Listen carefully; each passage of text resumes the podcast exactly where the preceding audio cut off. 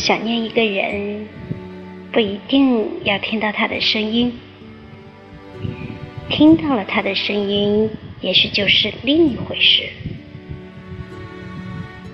想象中的一切，往往比现实稍微美好一点。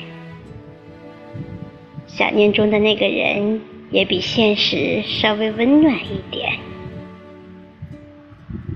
思念好像是很遥远的一回事儿。有时却偏偏比现实亲近一点儿。此刻的你是否在想念某个人呢？